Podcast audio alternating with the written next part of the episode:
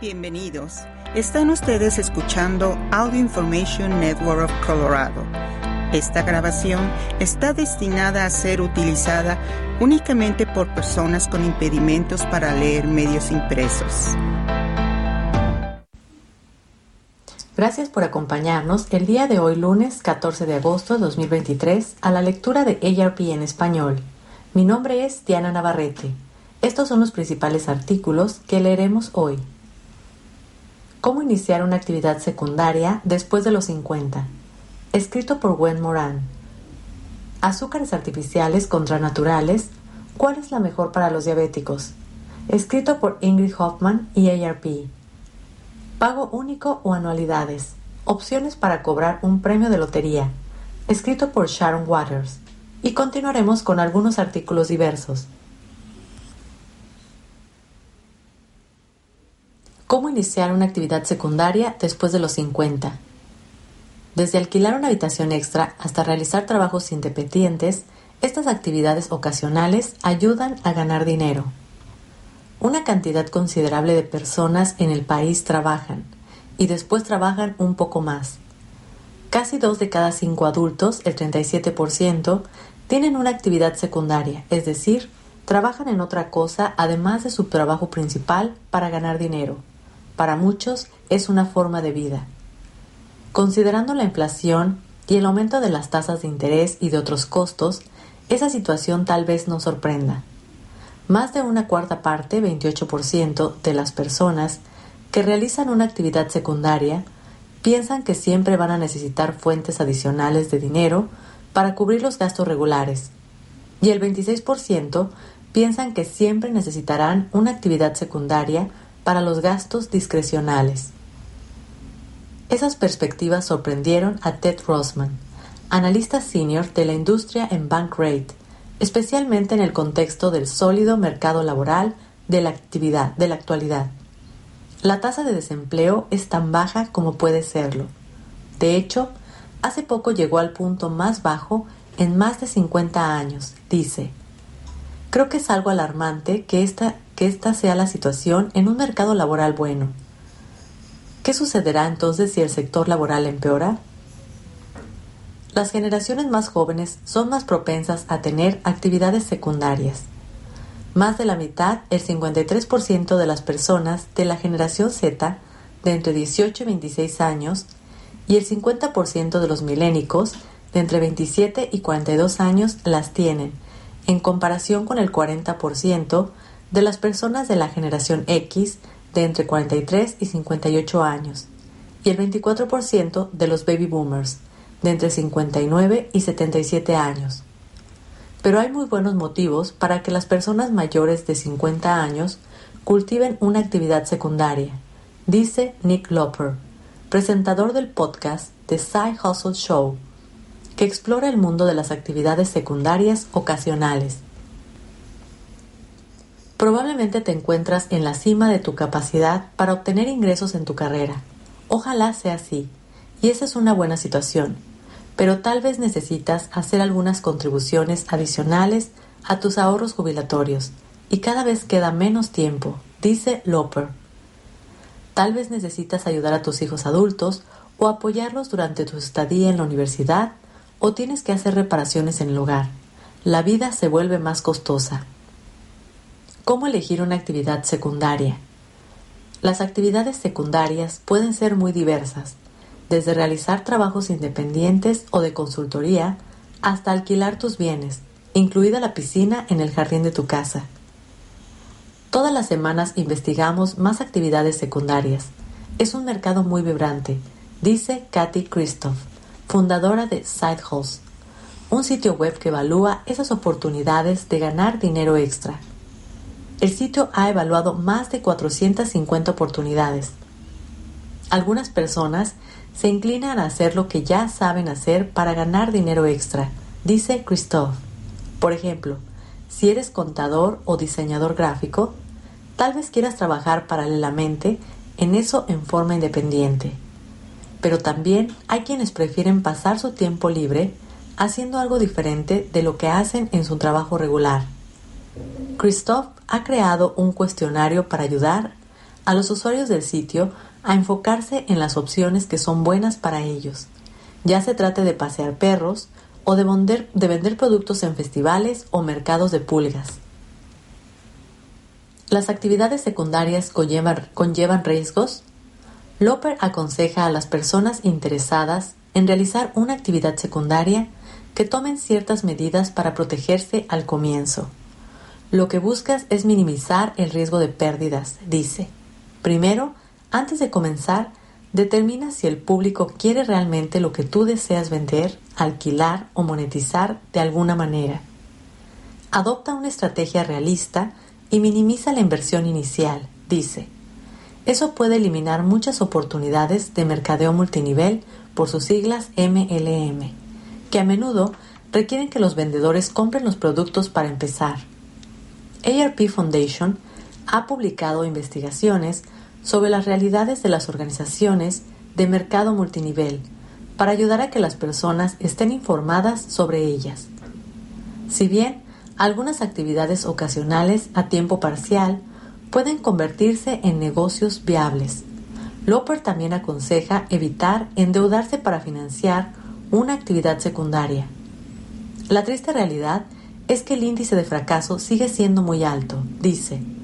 En vez de eso, Pon a prueba tu idea y si no funciona, busca otra cosa. Puede llevar varios intentos encontrar algo que dé resultado, dice. Después de todo, el objetivo por lo general no es crear un gran negocio, sino generar algo de dinero para gastos regulares o discrecionales. ¿Cuánto dinero puedo ganar con una actividad secundaria? La encuesta de Bankrate halló que las personas que tienen trabajos secundarios ocasionales ganan en promedio 810 dólares por mes.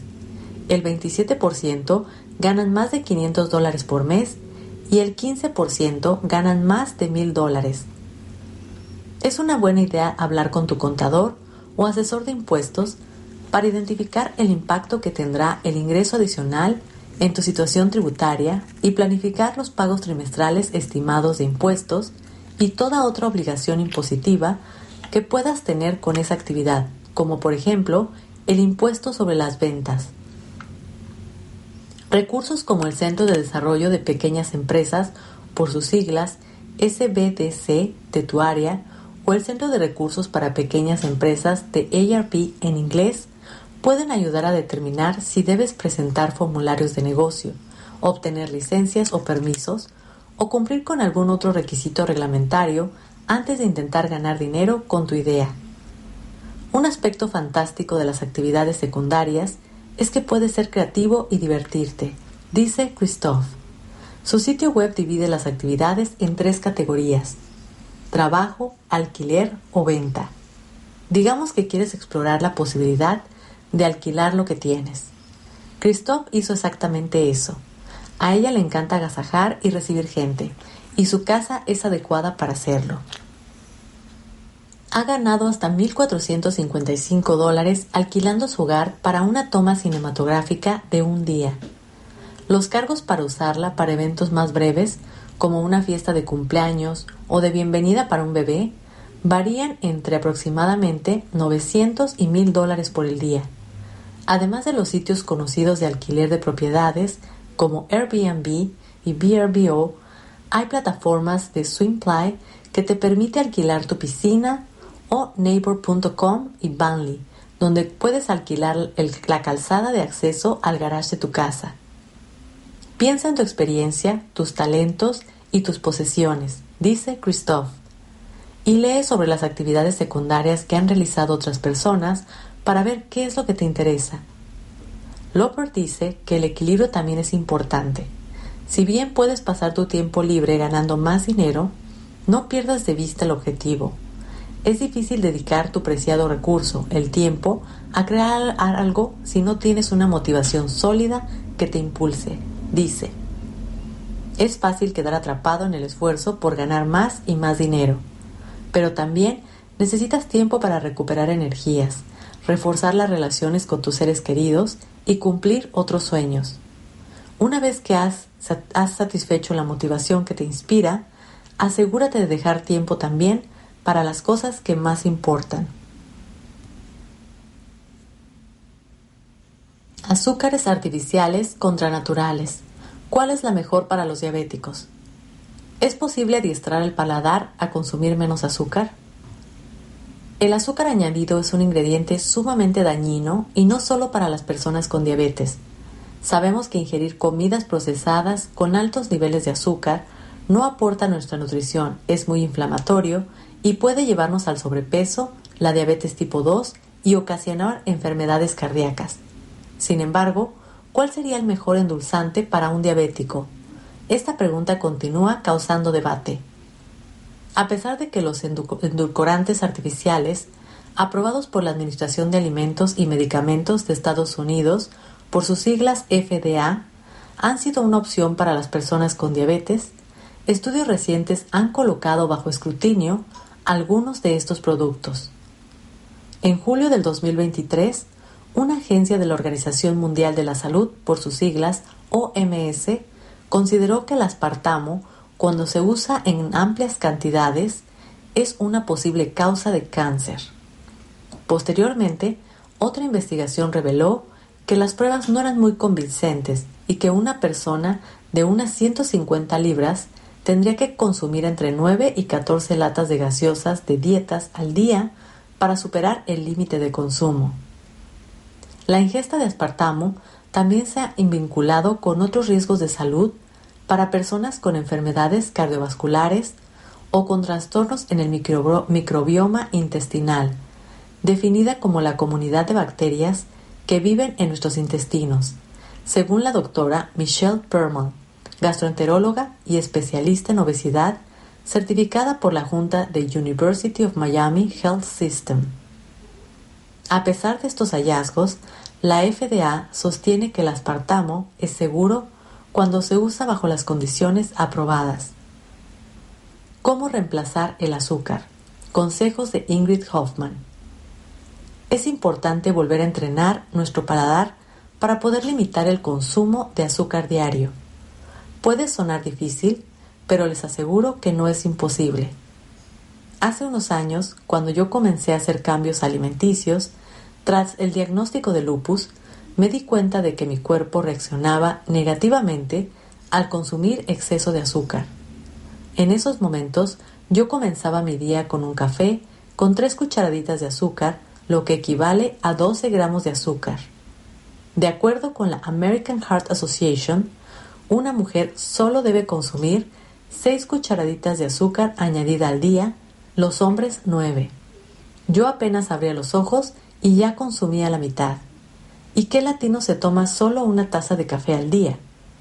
Así que reduje mis cucharaditas de azúcar a dos, luego a una, y hoy por hoy me tomo mi café sin azúcar ya que fui entrenando mi paladar poco a poco. Pero no siempre se puede evitar añadir azúcar. A veces me provoca una limonada o unas fresas con crema hechas con yogur griego y para ellos recurro a endulzantes más saludables. ¿Cuál es el mejor endulzante artificial?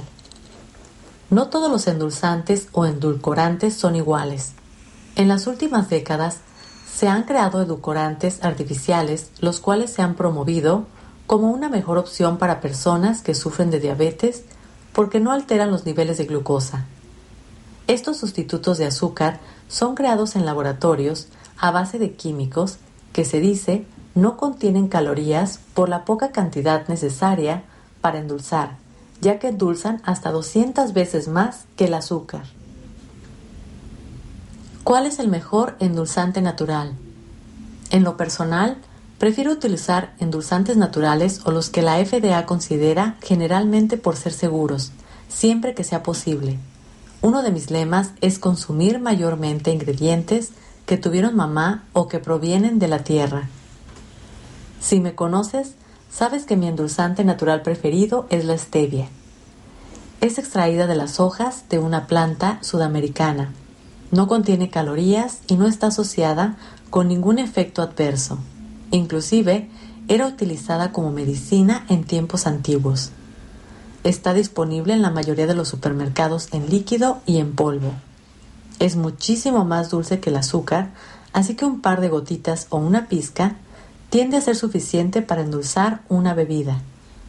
Su sabor varía mucho de marca a marca. Te aconsejo intentar varias hasta que encuentres una que te funcione.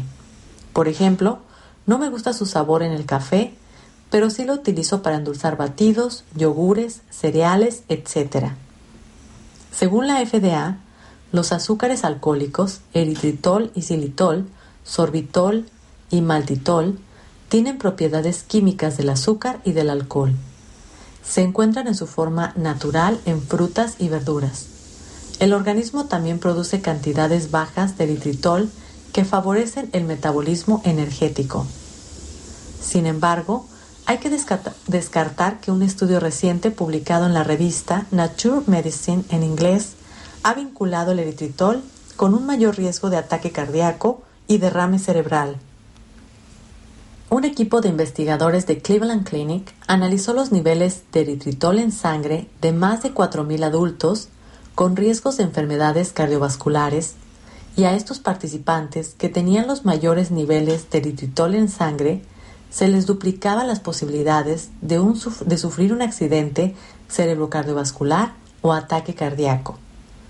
Para concluir, de vez en cuando me gusta utilizar la miel en vinagretas o recetas que contienen algún tipo de glaseado, pero la miel, al igual que otros azúcares naturales como el azúcar de coco y el sirope de maple, siguen siendo azúcar y el hígado la metaboliza como tal. Claro está, tal vez tiene menos fructosa que el azúcar de mesa y más nutrientes, pero sigue siendo adversa para las personas con diabetes. La clave aquí es limitar la cantidad de miel y usarla solo cuando la receta lo amerita, pero no debe formar parte de tu dieta diaria. Si no tienes problemas metabolizando azúcar, un poco de miel en moderación no te hará daño.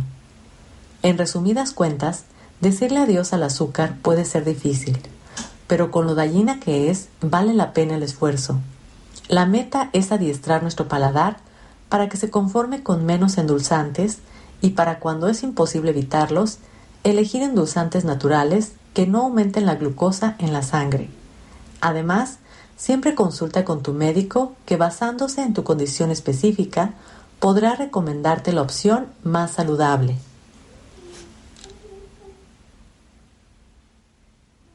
Pago único o anualidades. Opciones para cobrar un premio de la lotería. Si eliges el pago único, pagarás menos impuestos. En algún lugar de Florida hay una persona con un boleto premiado. Uno tiene, uno que tiene los números ganadores del Gran Premio Récord de 1.537 mil millones de Mega Millions. Pero antes de que los afortunados ganadores puedan pensar en tener una o dos piscinas en su megayate, tienen que tomar una gran decisión se aceptan la suma global o el pago de la anualidad, que se extenderá durante 30 años. Es un problema que a todos nos encantaría tener, decidir cómo tomar las ganancias después de ganar la lotería. Pero es una gran decisión, ya sea un premio mayor récord o el premio actual de 20 millones de megamillions. Pero la forma en que se cobran las ganancias de lotería requieren una consideración cuidadosa y probablemente la opinión de expertos como un contador, un abogado, un planificador financiero o un asesor de gestión patrimonial. Comencemos. Como una vez dijo un rapero famoso, más dinero, más problemas. Dice John P. Schultz, socio de James Mulder Company, una firma contable en California. Esto nunca es más cierto que en el caso de ganar la lotería cuando la riqueza y la gestión de esa riqueza no se acumula en forma gradual, por lo que la persona no puede aprender y crecer con ella. Y agrega que, como las ganancias de lotería son súbitas y sumamente grandes, después de ganar las personas descubren con frecuencia que los problemas sobrepasan los beneficios que reciben. Estas son cuatro cosas para considerar si tu patrimonio de repente aumenta miles de millones o tan solo cientos de miles. Evalúa las ventajas y desventajas de las formas de cobrar la lotería.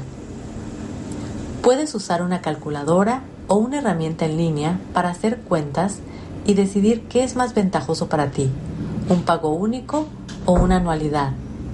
Con el pago único, el ganador recibe todo el dinero de una vez, después de retener los impuestos. Con la opción en efectivo, el ganador obtendría 783.3 millones después de impuestos.